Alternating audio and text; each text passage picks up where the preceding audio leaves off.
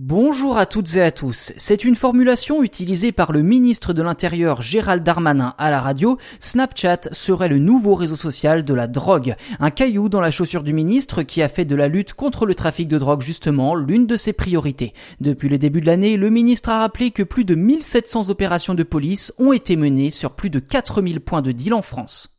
Et si les autorités font tout leur possible, comme ils le disent, pour stopper l'activité en bas des immeubles, le combat contre le trafic de stupéfiants doit aussi se poursuivre sur les réseaux sociaux, d'après le ministre de l'Intérieur. Gérald Darmanin a dénoncé une ubérisation du trafic de drogue avec des livraisons à domicile rendues possibles par Snapchat, Telegram ou encore d'autres services de messagerie instantanée qui proposent notamment des conversations éphémères ou cryptées ou encore avec des messages qui disparaissent au bout d'un certain temps. Le ministre de l'Intérieur a par ailleurs appelé les dirigeants de Snapchat à prendre leurs responsabilités et à mettre en place des mesures strictes afin d'endiguer ce phénomène de trafic digital, même s'il reconnaît que faire reculer le trafic dans l'espace public est une première victoire.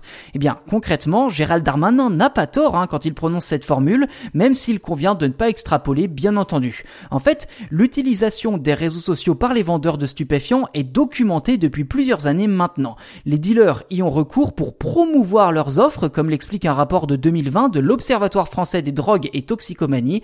L'OFTDT ajoute également que le contexte de plus en plus concurrentiel incite les dealers à développer de véritables campagnes de pub et de marketing pour écouler leurs marchandises.